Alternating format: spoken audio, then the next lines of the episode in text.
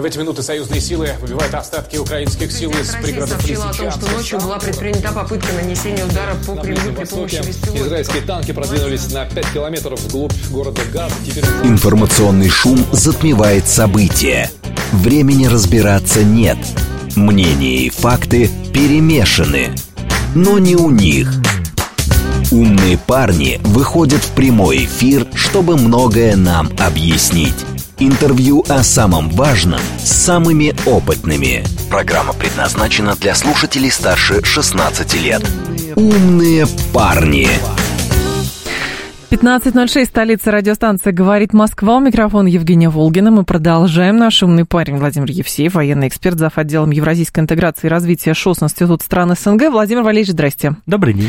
Наши координаты 7373948, телефон, смски плюс 7925 888 948, телеграмм для ваших сообщений «Говорит Москобот». Смотреть можно в YouTube-канале «Говорит Москва», стрим там начался. Давайте с того, что м- опубликовали пару дней назад, что Великобритания якобы предлагает странам союзницам по НАТО рассмотреть вопрос об отправке на Украину экспедиционного корпуса Североатлантического альянса. Такой план раскрыли источники РИА Новости, то есть по задумке какой? Отправляют некий экспедиционный корпус, он как будто бы э, защищает, значит, границу с Россией, границу с Белоруссией, и это дает возможности украинским войскам передислоцироваться. И здесь сразу э, несколько вариантов. Насколько это будет равнозначно официальному вступлению НАТО в конфликт и как будет действовать Россия? Если действительно такие планы рассматриваются, означает ли это, что с Россией, например, могут быть какие-то договоренности, столкновений нет, но это тогда какая-то очень странная схема получается. А, а с другой стороны, неужели так у украинской армии действительно все плохо, если а, возникает вероятность отправки целого экспедиционного корпуса, причем официально? Ну, начнем с того, что эта идея не то что нереализуема, она может быть даже в чем-то лжива. Почему? Потому что никто отправлять на территорию Украины вот таким образом войска не будет по нескольким причинам. Войска невозможно скрыто передислоцировать на территорию Украины в таком количестве.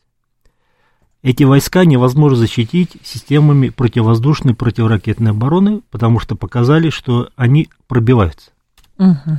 Значит, если это будет сделано, то Российская Федерация вправе, и об этом заявлено уже в начале СВО, примет тактическое ядерное оружие против тех войск, которые будут вводиться, потому что Россия это может рассмотреть как в соответствии с российской военной доктриной, как э, нападение, нападение превосходящих сил противника, против которых мы имеем право применить тактическое ядерное оружие.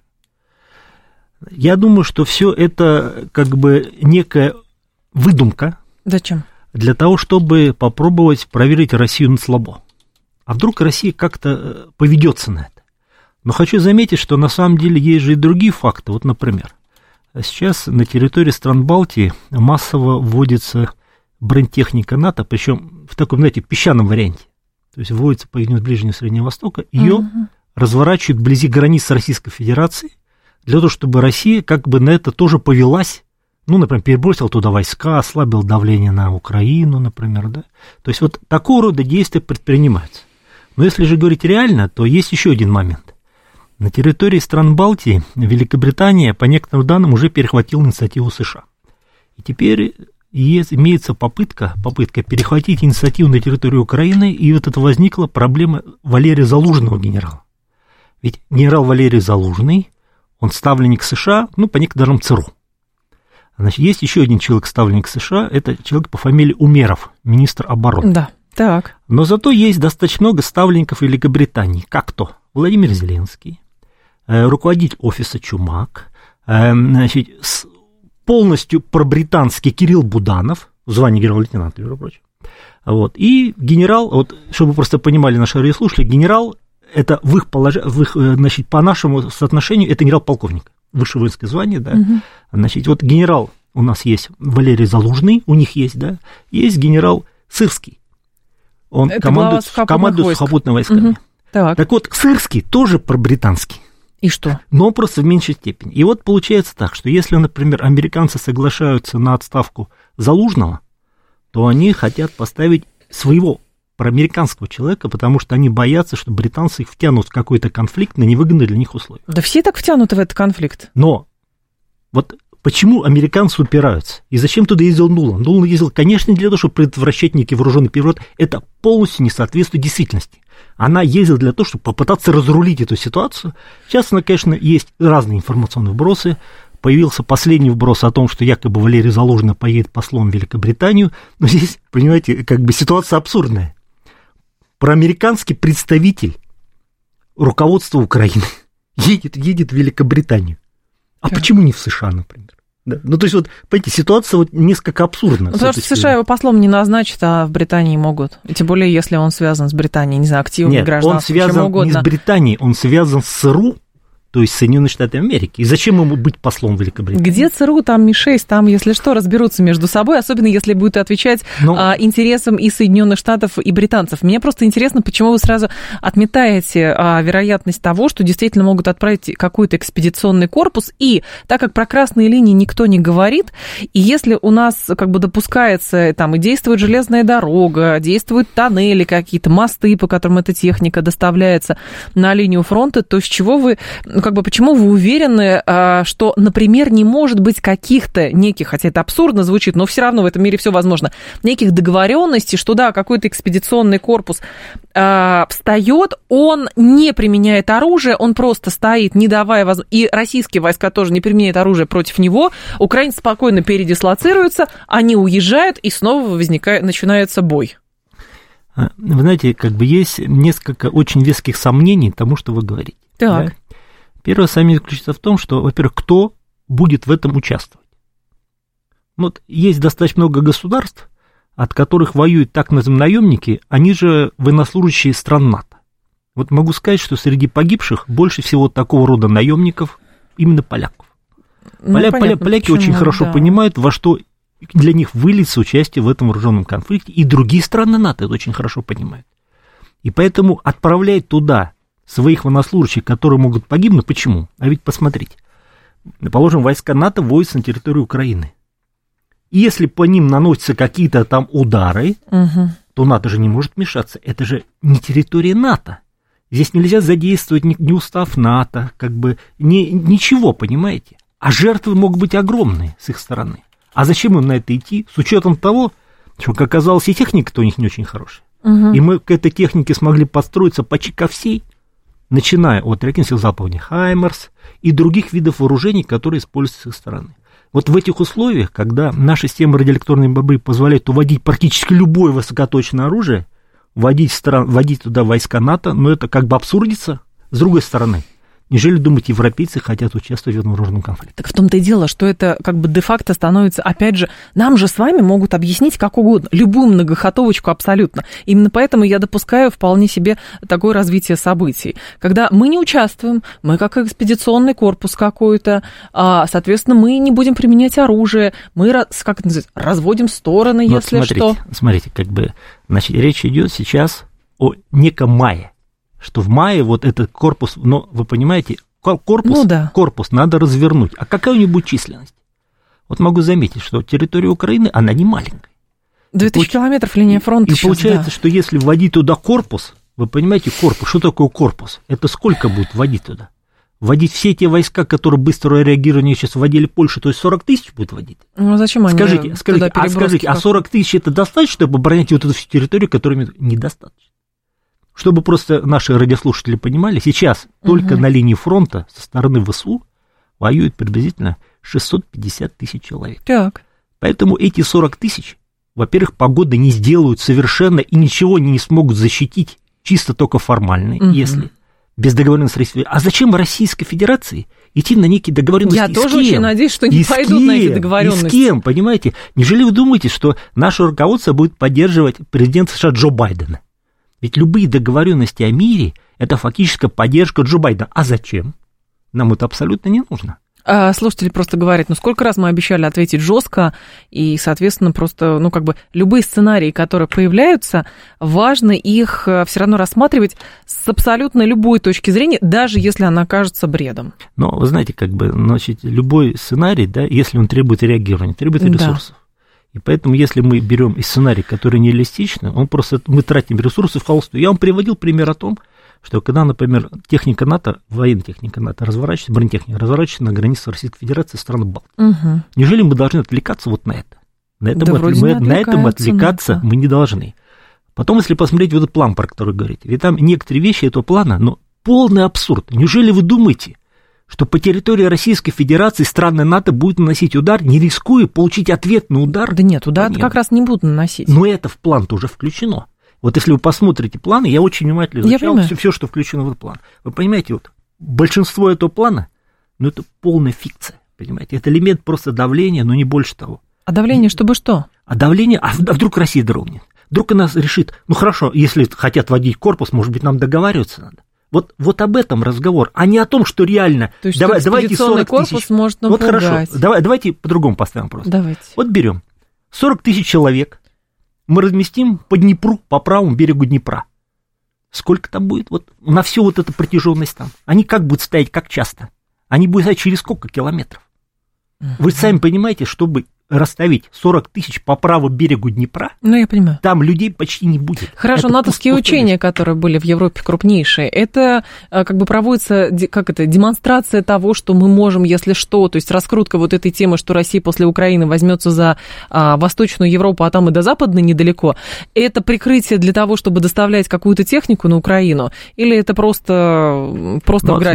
смотрите, на Украину особую технику доставлять просто, ее просто нету. Поэтому как бы для Как этого нету, уче- доставляются уч- же. уче- уче- ну, доставляют, но не, не для того, чтобы проводить такого рода учения. Да?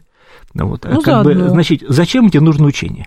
Учение действительно показать, что вот смотрите, НАТО сильная организация, она может защитить Польшу. Но в каком случае, давайте посмотрим. Если Польша не будет вводить на территорию Украины войска, потому что как только Польша вводит на территорию Западной Украины войска, она фактически оказывается вне НАТО, вне полевого поля НАТО.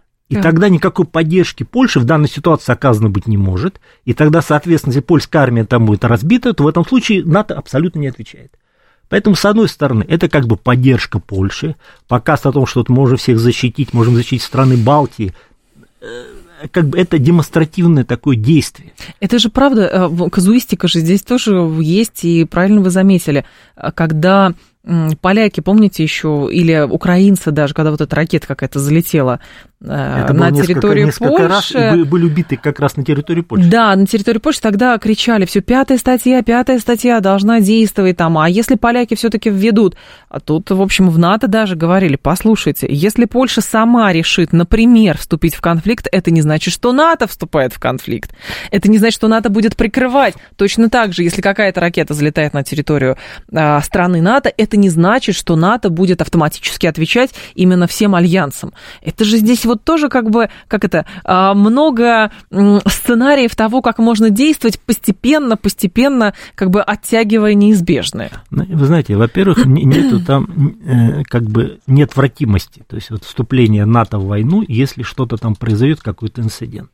Если посмотреть внимательно, что Да. там написано, это не является обязательным.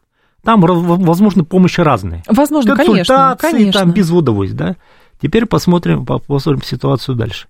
Как бы, значит, и если, как бы, если Польша участвует вне, вне собственной территории, то, получается, это вообще, в принципе, не работает. Но есть, понимаете, более серьезные вещи. Вот э, э, если рассмотреть, например, ну, там, ну, положим, концепцию стратегической стабильности, да, Мгм. вот, то там есть такой термин обмен. То есть, например, готовы ли Соединенные Штаты Америки обменять Варшаву, например, на Лос-Анджелес? Чтобы это понимали, о чем разговор. Что в случае начинается, начинается ядерный конфликт, Мгм. то Соединенные Штаты Америки вступают в войну ракетно-ядерную, понимая, что за Варшаву они могут потерять, например, Лос-Анджелес. Так я могу сказать, никогда Соединенные Штаты Америки не Ну, будут не менять делать. Варшаву на Лос-Анджелес. Вот единственная, единственная как бы страна, за которую Соединенные Штаты Америки будут действительно биться, Это за себя. это Великобритания. Возможно. Думаете? На- Я Ой, думаю, е- что единственное. Но в Европе говорить о том, что за страны Балтии, за Германию, что как даже за Францию, что Соединенные Штаты Америки будут ложиться костьми и будут начинать ракетно-ядерную войну с Российской Федерацией, это полная глупость. Так нет, пока, как это, рассматривается вариант конфликта без э, применения ядерного оружия, с, об- с обычными средствами, э, с обычными вооружениями. Вот но, о чем речь. но вы понимаете, как бы если конфликт начинает НАТО, то тогда конфликт сразу рассматривается в плане применения тактического ядерного оружия. Здесь даже вариантов других просто быть не может. Сразу. Конечно, потому что посмотрите, военный потенциал совершенно разный.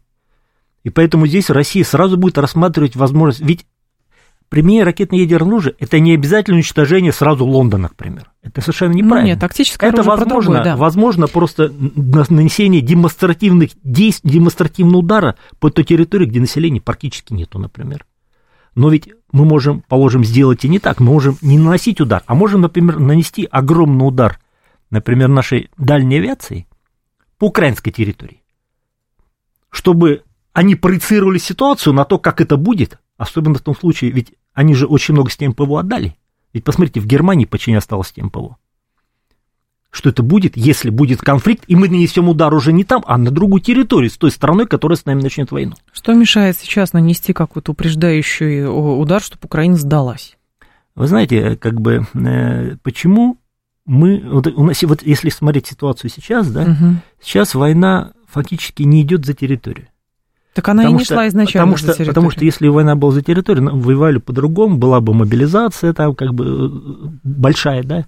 Вот. Сейчас речь идет о том, что надо просто их сломать, то есть нужно, ну, будем, как бы есть такие надежды, что к концу года, к концу нынешнего года, да, просто дух сломается у них. Здесь для этого есть причины, я просто на пальцах вам покажу, вот смотрите. Значит, э, на территории Украины можно мобилизовать приблизительно 5 миллионов человек. Это максимум, что можно потенциально. Из этих 5 миллионов человек 2 миллиона уже задействованы. Как то? Вот смотрите.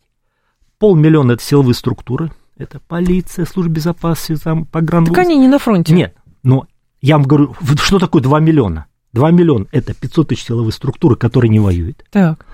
Это 900, это 900 тысяч на линии фронта и на ротации. Это уже получается миллион четыреста. Угу. И 600 тысяч это, это безвозвратные потери. То есть они из этих 5 миллионов 2 миллиона уже выбрали, которых было легче всего выбрать. Осталось вроде 3 миллиона. Скажешь, ну 3 миллиона много. Но давайте посмотрим реально. А в, а в Киеве они могут провести полноценную мобилизацию? Нет.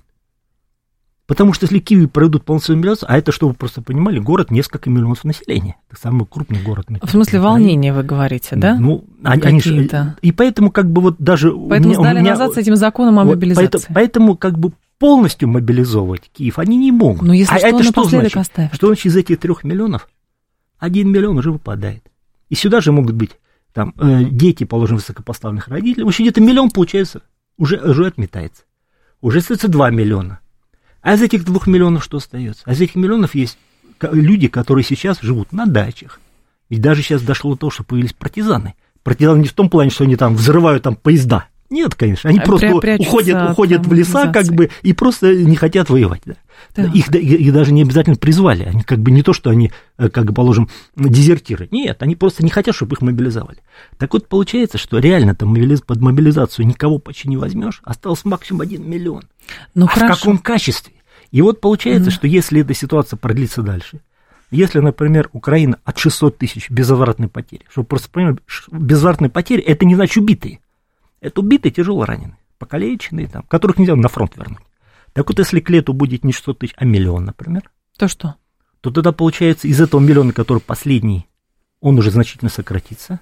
И вы представляете, какое будет качество, качество людей, которые будут воевать на линии фронта. Ну хорошо, вы начальники то есть, и на расчет, Украине, и на то Западе. Есть, то, есть расчет, то есть расчет идет вот на слом морального духа, войск в первую очередь. Потому что если войска будут деморализованы, но они, они против своих они, командиров они, они смогут защищать ничего. Они против своих командиров пойдут. Нет, они какого-нибудь варяга нет, наймут. Вы знаете, здесь же, вот смотрите, в чем ментальность украинца, да?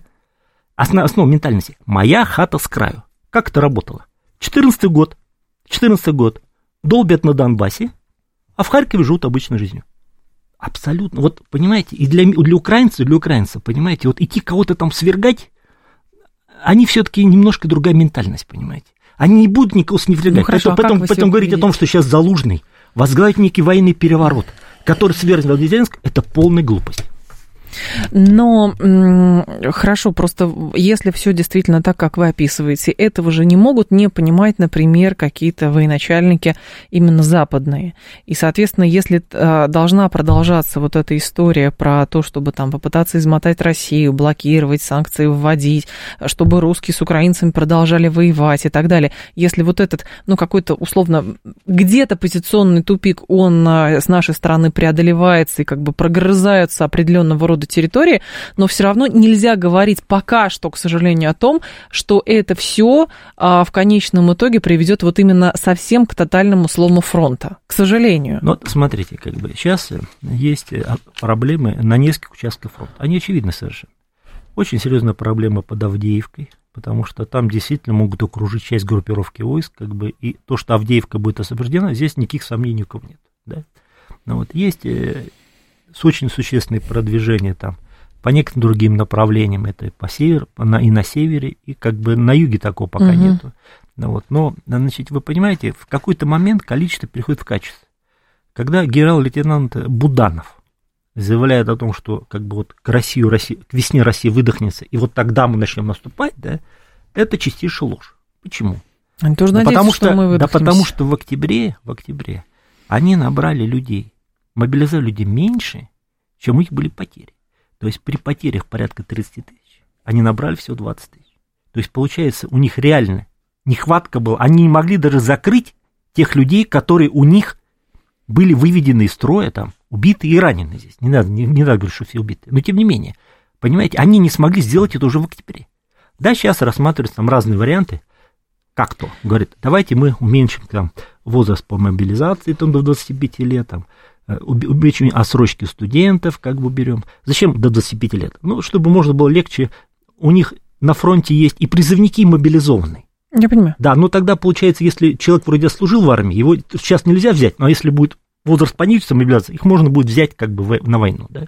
Вот. Да, действительно, это может какой-то краткосрочный мне кажется, эффект что, дать. Да, краткосрочный, да. Но мне кажется, если стратегически рассуждать на, на тему того, как есть сводки Министерства обороны, там в этой схватке 50 человек погибло, в этой там 100 человек ВСУшников погибло.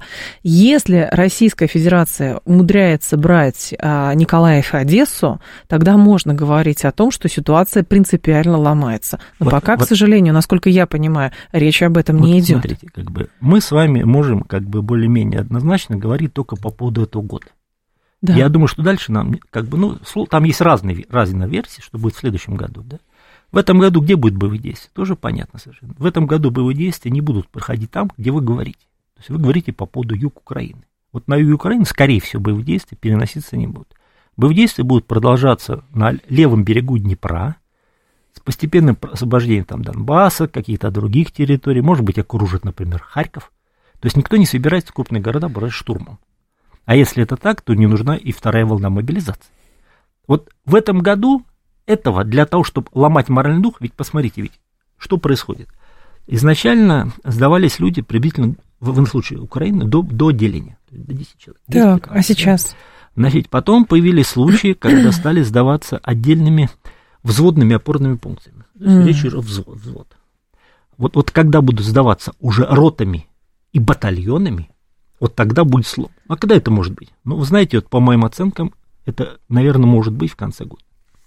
А, Владимир Евсеев с нами, военный эксперт, зав. отделом Евразийской интеграции и развития ШОС Институт стран СНГ. Наши слушатели говорят, вы мониторите настроение жителей Украины? Они ведь по-прежнему считают, что победят, говорит 722 Но, вы знаете, социология Украины такая штука сейчас. Там, во-первых, не может быть никакой социологии. А если вам Зеленский с, через CNN или Economist говорит, что там победа будет за нами, и Крым завтра будет снова украинским, ну, грош цена, честно говоря, таким заявлением. Вы знаете, Это как халва халва. Вот в этом и проблема. Почему наши не торопятся? Они, конечно, экономят собственный личный состав, собственно, да. само, но Украина реально не готова принять нас. Вот в этом проблема. В смысле, Постепенно... Украина не готова принять нас, не, не очень поняла. Хорошо, я поясню по-другому. Давайте. Как вот, значит, у, меня, у меня есть как бы вот родная тетя, она живет под Киевом, да. Она постоянно смотрит телевизор. Так. Даже ее менталитет постоянно, постепенно меняется. То есть украинское население должно дойти до, такой, до такого состояния, что оно, что оно захочет изменения правящего режима. Вот в данный момент этого не произошло, для этого нужно определенное время. 15... К сожалению, это нужны потери. Давайте после новостей продолжим. Интервью о самом важном с самыми опытными. Умные парни. 15.37 в столице. Радиостанция «Говорит Москва». Микрофон Евгения Волгина. Владимир Евсеев с нами, военный эксперт, заведующий отделом Евразийской интеграции и развития ШОС, Институт стран СНГ. История следующая. Это новый американский законопроект по помощи Украине. Здесь, конечно, любопытно, почему все-таки американцы пытаются увязать теперь украинский кризис и, соответственно, Тайвань. То есть таким образом пытаются это все протолкнуть, что Украине надо помогать, чтобы, видимо, с Тайванем было легче. Интересно, что сами китайцы тоже на эту тему высказываются. Я нашла высказывание ученого из китайского Национального института международного обмена и судебного сотрудничества ШОС как раз, а, его зовут Цуи Хэн, он говорит, что стратегия привязки Украины к тайванскому вопросу, который фундаментально различны, направлена на то, чтобы убедить людей в США продолжать оказывать помощь Киеву. Он говорит, что обеспокоенность по поводу поддержки Украины растет в США и на Западе, и многие опасаются, что это повлечет за собой огромные издержки для их стран. Изначально, вот если брать э, конец прошлого года, то проблемой Тайвань явно не обозначалась, и это говорилось как укрепление в Азиатско-Тихоокеанском регионе. Да. Когда 13 января на Тайване победил проамериканский кандидат, тогда стал появляться проблемы Тайваня в явном виде. На самом деле здесь э, Соединенные Штаты Америки пытаются, вот администрация Байдена пытается как бы ослабить противостояние по Украине за счет включения Израиля, угу. которые вы сказали, значит, Тайваня и Украины, и как бы в целом, но, но получается, что из этой суммы на самом деле больше половины как раз Украине, больше 60 миллиардов. Ну, кто будет вчитываться уже в детали? Да, но так. такое соглашение есть в Сенате. Но это вызывает жест... серьезное протестание со стороны Палаты представителей, которые контролируют как раз республиканцы. Они выставили свой проект. Говорят о следующем. Говорят, давайте мы сейчас поможем Израилю угу. отдельно, а это все остальное мы рассмотрим потом. В чем здесь суть противостояния вот республиканцев и демократов? Для демократов очень важно получить голоса избирателей мигрантов. И вот здесь как раз и все и сошлось. Потому что, судя вот по тому законопроекту, который предлагает Сенат, они предлагают как бы определенное количество мигрантов каждый день легализовать. Ну да. И в этом случае к, к выборам в начале так. ноября они будут иметь достаточно большое количество мигрантов, которые за них будут голосовать. Республиканцы это понимают, и возникла проблема штата Техас, который поддержали половина штатов США. А суть проблем была как раз в том, что Верховный суд хотел снести там забор, который должен защищать от мигрантов. Губернатор сказал это не делать, значит, стал использовать национальную гвардию. После угу. этого на территорию штата прибыл национальная гвардия из других штатов. Ну да. Понятно, что эта проблема будет регулирована, но все уперлось в то, что просто так пойти навстречу демократам, которые хотят таким образом победить, республиканцы не могут. И вот здесь именно жесткость противостояния по поводу мигрантов заключается именно в этом. В том законе, про который вы говорите, который был предложен, причем предложен именно двух, э, партийный. двухпартийный, угу. на двухпартийной основе, там предлагается как бы увели, выделить, денег на охрану границ, но одновременно предлагается легализовать мигрантов. Ну, можно еще что-нибудь туда добавить. Да, ну, для, для... да совершенно, совершенно понятно, что это не проходит, и будут какие-то промежуточные варианты. Но опять же, вот посмотрите, значит, деньги Украине хотели выделить в декабре. Уже прошел январь, начался февраль, деньги Украине еще не пришли. Значит, европе, европейцы пытались тянуть сколько могли, потом согласовали выделение Украине денег сразу на 4 года. Угу. Фактически пробили сопротивление в Венгрии и Словакии. Поэтому, но тем не менее, получается, что этой суммы, вот если ее разделить на 4 года, Украине недостаточно, потому что Украине нужно в год свыше 50 миллиардов дотаций только в бюджет для поддержания бюджета. Поэтому, естественно, им нужны деньги американские. А с американскими деньгами возникнут задержки. Это не говорит о том, что Украину, не, Украину конечно, ей будут помогать. Но, Но есть вопрос, в каком объеме, во-вторых, какие виды вооружений будут предоставляться, в каком количестве. И здесь упирается в то, что есть определенные возможности по производству боеприпасов, например, в Европе. Да, Европейский угу. Союз может производить в год 1 миллион бо... снарядов артиллерийских. Но это всех калибров. А ведь на линии фронта не нужны Украина сказала, есть 17 миллионов. А там нужно, а там нужно да. калибры, в первую очередь, 155 калибр. От снарядов такого калибра это уже не миллион, а уже существенно меньше. И по стоимости они уже дороже стали. Да, и плюс ко всему, как бы эти снаряды нужны самой Европе. В США возможности по производству снарядов еще более ограничены. Все это получилось, что ведь изначально американцы и их союзники по НАТО сделали ставку на высокоточное оружие и фактически свертывая производство артиллерийских снарядов. Это коснулось и, ста- стандар- Да. и снарядов произво- ка- с- м, стандарта НАТО, и тех снарядов, которые производились в Болгарии, советского образца, и которые сейчас было производство было запущено в Румынии. Так. Но этого все недостаточно. И вот получается, что снарядов не хватает. Какой выход отсюда нашло вооруженные силы Украины? Давайте мы использовать беспилотные летательные аппараты. Будем их очень много, но, во-первых, они не могут заменить снаряды. А Во-вторых, если говорить объективно, то никакого превосходства ВСУ над российской, над вооруженными силами Российской Федерации по, по беспилотникам тоже нет. У нас тоже есть очень хорошие беспилотники. И самое главное, у нас есть очень хорошая система радиоэлектронной борьбы не и на тактическом уровне, ту, которая сейчас использует такое название, окопная рэп. Это как бы, может быть, не очень людям понятно, но это вот на уровне, там, грубо говоря, роты, использование систем радиоэлектронной борьбы для того, чтобы отводить вот эти беспилотники, которые на самом деле очень сильно мешают. Так в целом получается, что и здесь у них все-таки не те возможности. Что, что хотят НАТО? НАТО понимает, что это все может закончиться разгромом вооруженных сил Украины. Такой сценарий просматривается. И поэтому появился вот этот план Великобритании. Давайте проверим Россию на слабо, вдруг она как бы сдрейфит, сдрейфит, да, как бы и скажет, что не, ну давайте, давайте договоримся как бы о неком перемирии, но ведь для нас, понимаете, любое временное перемирие – это отложенная война. Отложенная война нам абсолютно не нужна. И поэтому я полагаю, что, скорее всего, скорее всего, Украина в ее нынешнем виде перестанет существовать, но с высокой степенью вероятности некоторые территории войдут в состав других государств. Но в И Я этом- могу эти государства назвать. Польша, в первую очередь это Польша. Польша, но Румыния, не только, Венгрия. Но, но еще и Словакия. Еще Да. четвертое государство просматривается.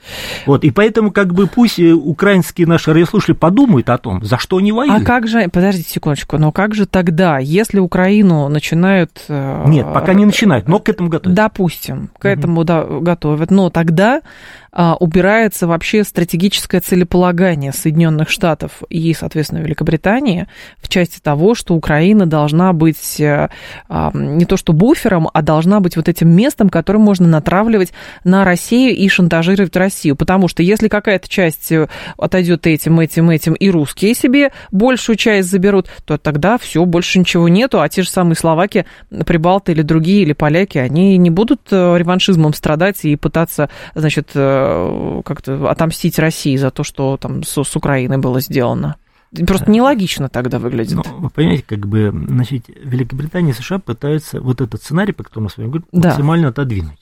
Ну, во-первых, они хотят, в США, если говорить, хотят хотя бы отодвинуть до выборов в США, думают, что, как бы, может быть, ситуация как-то изменится там, в всяком случае, до конца года, хотя бы вот, вот этот Мгм. сценарий отложить, да.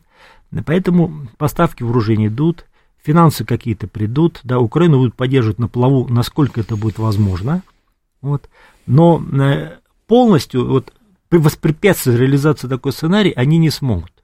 И тогда как бы Соединенные Штаты Америки будут искать как бы какие-то промежуточные сценарии. Они хотят, могут попробовать сохранить часть Украины. Вот когда мы с вами говорили по поводу юга Украины, да, я говорю, что в этом году это вряд ли. Но вот как раз в следующем году развитие событий на юге Украины вполне может быть, в том случае, если украинская армия будет сломлена. Мгм.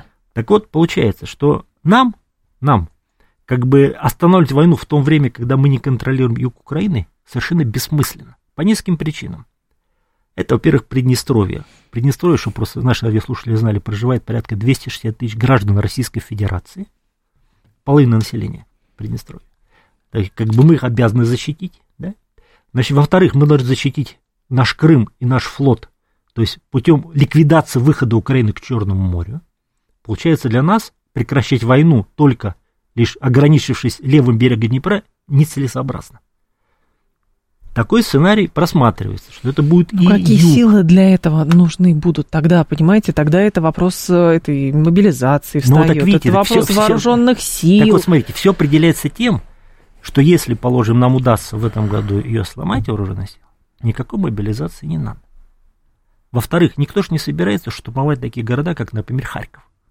В Харьков, чтобы просто понимали наши радиослушатели, до войны жило 2 миллиона человек. А в Киеве 4 миллиона. Неужели думаете, кто-то собирается, кто-то собирается брать штурмом эти города? Это абсолютно нереально. А какие будут огромные жертвы? А что достанется? А кто отдавать эти города? Нет, послушайте, вы, вы, вы что, вы что получается? Россия, Россия как бы мало примеров, которые мы имеем, там, Мариуполь, да, Артемовск или Бахмут, как на Украине Еще называют. раз, кто нам, будет отдавать нам, эти нам города? что нужно к этому виду добавить? Киев такой же, Харьков, да, Одессу такую. Подождите, кто в здравом уме сейчас говорить о штурме городов? Я просто не Вот. понимаю. Сейчас Так никто вот, не так- говорит о так штурме вы понимаете, городов. мобилизация, мобилизация нужна для того, чтобы штурмовать. А если мы не ставим задачу штурмовать крупные города, тогда можно и мобилизации избежать. Ведь мы сейчас проблему закрываем не за счет мобилизации, мы сейчас закрываем за счет набора добровольцев и контрактников. Хорошо, такое количество добровольцев, контрактников может быть для того, чтобы взять... То есть, иными словами, для России, чтобы обезопасить территорию Российской Федерации, как новую, так и старую, нужно отрезать Украину от доступа к Черному морю. Следующий только. вопрос Не возникает. только. Ну, это, это одно И- из и основных. севера, и севера, хорошо. и севера. Это, это должно быть. Каким образом это произойдет? Каким Это образом постепенно. Одесса, русский город, станет э, де юре русским городом? Ну, я думаю, что в следующем году это может произойти. За счет чего? За счет того, что будет проведена десантная операция. Но это все проводится после того, когда войска будут сломлены. Их сломать надо начать.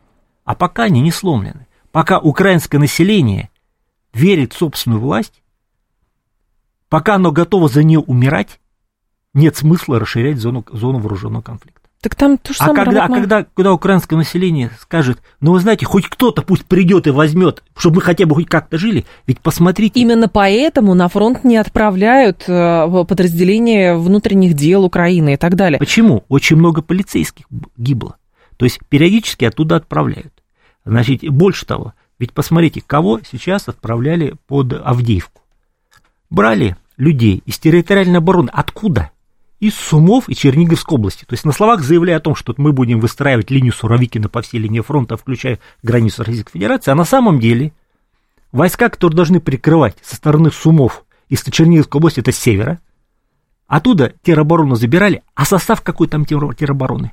В ее составе очень много инвалидов. Они имеют низкую, низкие моральные навыки. И вот их, их отправляют сюда, сюда, для того, чтобы как-то закрыть дыры, которые есть. И, а посмотрите, сколько, сколько гибели, какая гибель в МВД у них. То есть вот то, что я говорил по поводу полмиллиона, конечно, часть из них нужно будет, ну, часть из них тоже будет сокращаться. Потому что, как бы, с одной стороны, это устойчивость киевского режима, а с другой стороны, ведь кому-то надо все-таки на фронте быть, поэтому их тоже будут сокращать.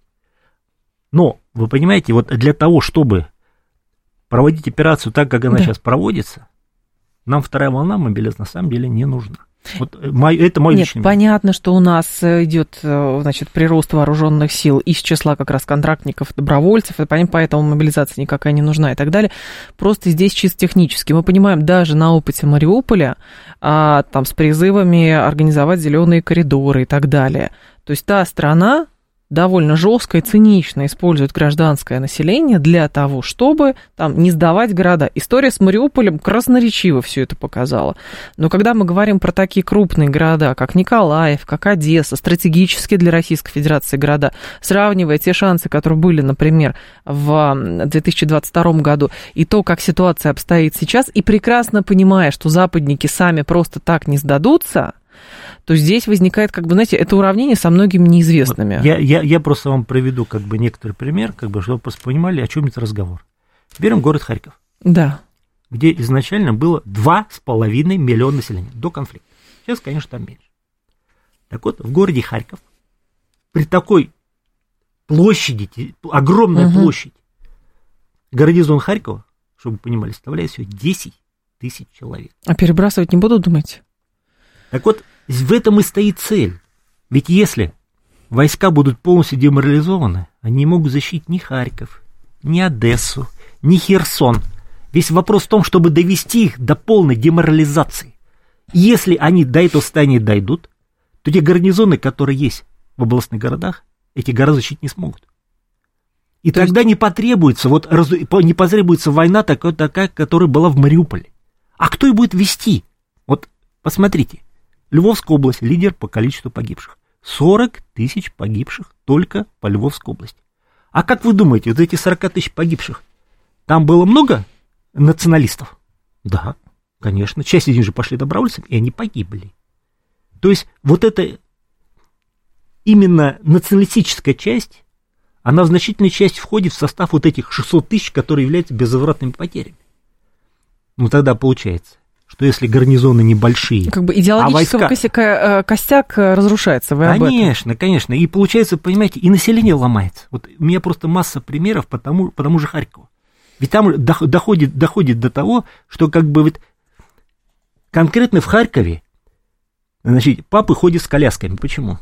Потому что в Харькове, если мужчина идет с коляской, его не мобилизуют. Ну, имеется в виду, что военкомат не Да, но заберут, это специфика, да. Но ведь но сос- положение в Харькове, оно настолько удручающее. И поначалу, понимаете, думали, ну хорошо, вот одна зима мы перетерпим, да? Еще одна зима сейчас идет, да? Ну давайте как-то ее пере- Третья зима подойдет, вы понимаете? Ну, как бы, ну, народ же, понимаете, он же не не а ресурсы. Ведь ресурсы тоже заканчиваются у всех людей. Там, у них понятно, что украинцы сами себе народ такой прижимистый. У них обычно всегда есть заначки, как бы они. Но, понимаете, воевать столько времени. Ведь уже по времени мы воюем почти как Великую Отечественную войну. Как бы, понимаете, тут Ну, два никаких- года никаких- присутствия был на да, Украине, никаких, да. да, никаких, никаких заначек на такой срок не хватит. А если город будет окружен, если будет ликвидированы, ком- закрыты, перекрыты коммуникации, как вы думаете, сколько такой горо- город может выдержать при гарнизоне в 10 тысяч? А сможет ли гарнизон 10 тысяч обеспечить защиту Харькова?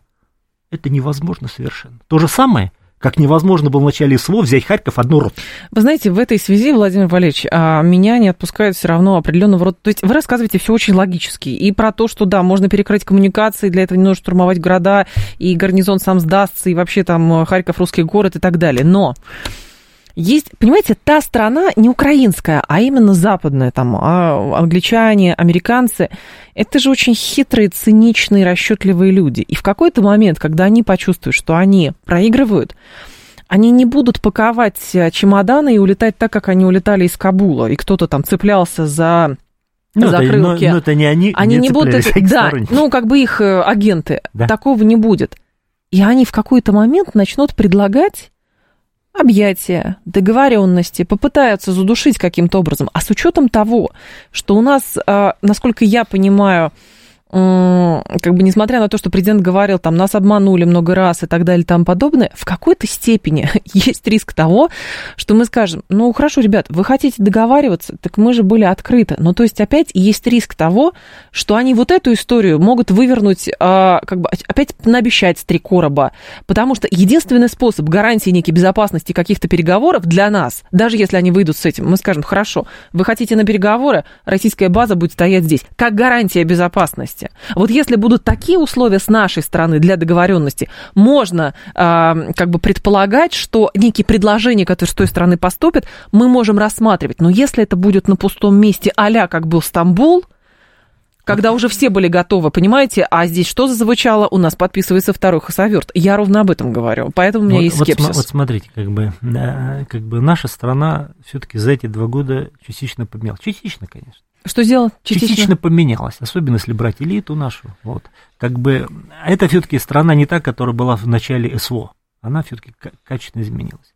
Но э, есть процессы, которые, знаете, они носят достаточно долговременный характер, как то, например. Вот смотрите.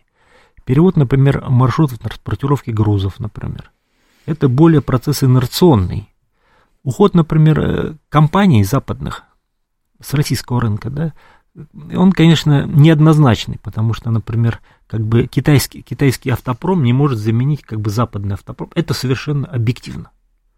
Но некоторые ниши как бы будут закрыты, и возврат в эти ниши, они, кстати, иногда заполняются нашими отечественными производителями. Как это связано, не очень понимаю, с переговорами Нет, по я- Украине. Вы понимаете, в чем дело? Что, значит, вернуться в исходное, то же самое, как войти в реку два раза, невозможно. Да это будет ситуация и ситуация. Но, но пытаться, пытаться, подожди, договариваться, во-первых, мы договариваться с нынешней администрацией не будем, это бессмысленно. Тем более, что Байден излишне был вовлечен вот в весь украинский конфликт. Получается, речь идет не об этом, а только в следующем году. Но в следующем году ситуация будет такая, что мы будем договариваться на уровне ультиматума. А если мы договариваемся на уровне ультиматума, то, соответственно, мы выставим максимально жесткие условия. И посмотрите, жесткие условия уже были озвучены в прошлом году. Вы посмотрите весну. О чем стала Россия говорить? Когда Россия может пойти на переговоры? Было выставлено полная отмена всех санкций. И далее. те действия, которые для Запада, в принципе, являются неприемлемыми. Ну, и они со своей стороны тоже ставят условия, Да, какие но- там, но 91 полу- но- год да, и прочее. Да, ну получается, ну получается, ну как бы у них, понимаете, они не смогут эти условия продавить, вот в чем дело. Если мы говорим о том, что вот хорошо, мы готовы с вами договариваться на условиях отмены санкций, всех возврату активов и так далее. А если часть этих активов будет использована на помощь Украине, то они тогда же нам это должны компенсировать. То есть вы понимаете, то есть я к чему они говорю, это что- растянут что- на что- 10 лет, мы опять это да. поверим, вот Но это вот не, все не, будет. в том плане, но, но понимаете, но стулья вперед. Вот в чем дело. Надо, Стуль- пере- надо перечитать Ильфа и Петрова, Стулья, понимаете? вперед, стулья вперед. И поэтому, понимаете, расчет на то, что мы как бы их поверим, что никогда... Вы знаете, вот я очень там в течение там, не менее 15 лет изучал Исламскую республику Иран. Санкции против Ирана были введены с 1979 года. Да. После посольства. И что вы думаете, нас этот опыт ничего не учит? Конечно, учит наш опыт. И Но- поэтому, поэтому, естественно, естественно, никто не будет на слово никому. Но ничему подождите, так, э, Владимир Владимирович, я просто про то, что у нас все равно мы как бы, ну, может быть, фиксируем для истории, что мы вот честно международное право, верим в договоренности какие-то и так далее. Но даже вот эта история с Эквадором, у нас две минуты остается, но все равно. История с Эквадором, что Эквадор там на него надавили, он переводит какие-то советские образцы вооружений там в Европу, А потом а на мы Украине отказались пойдет все. бананы.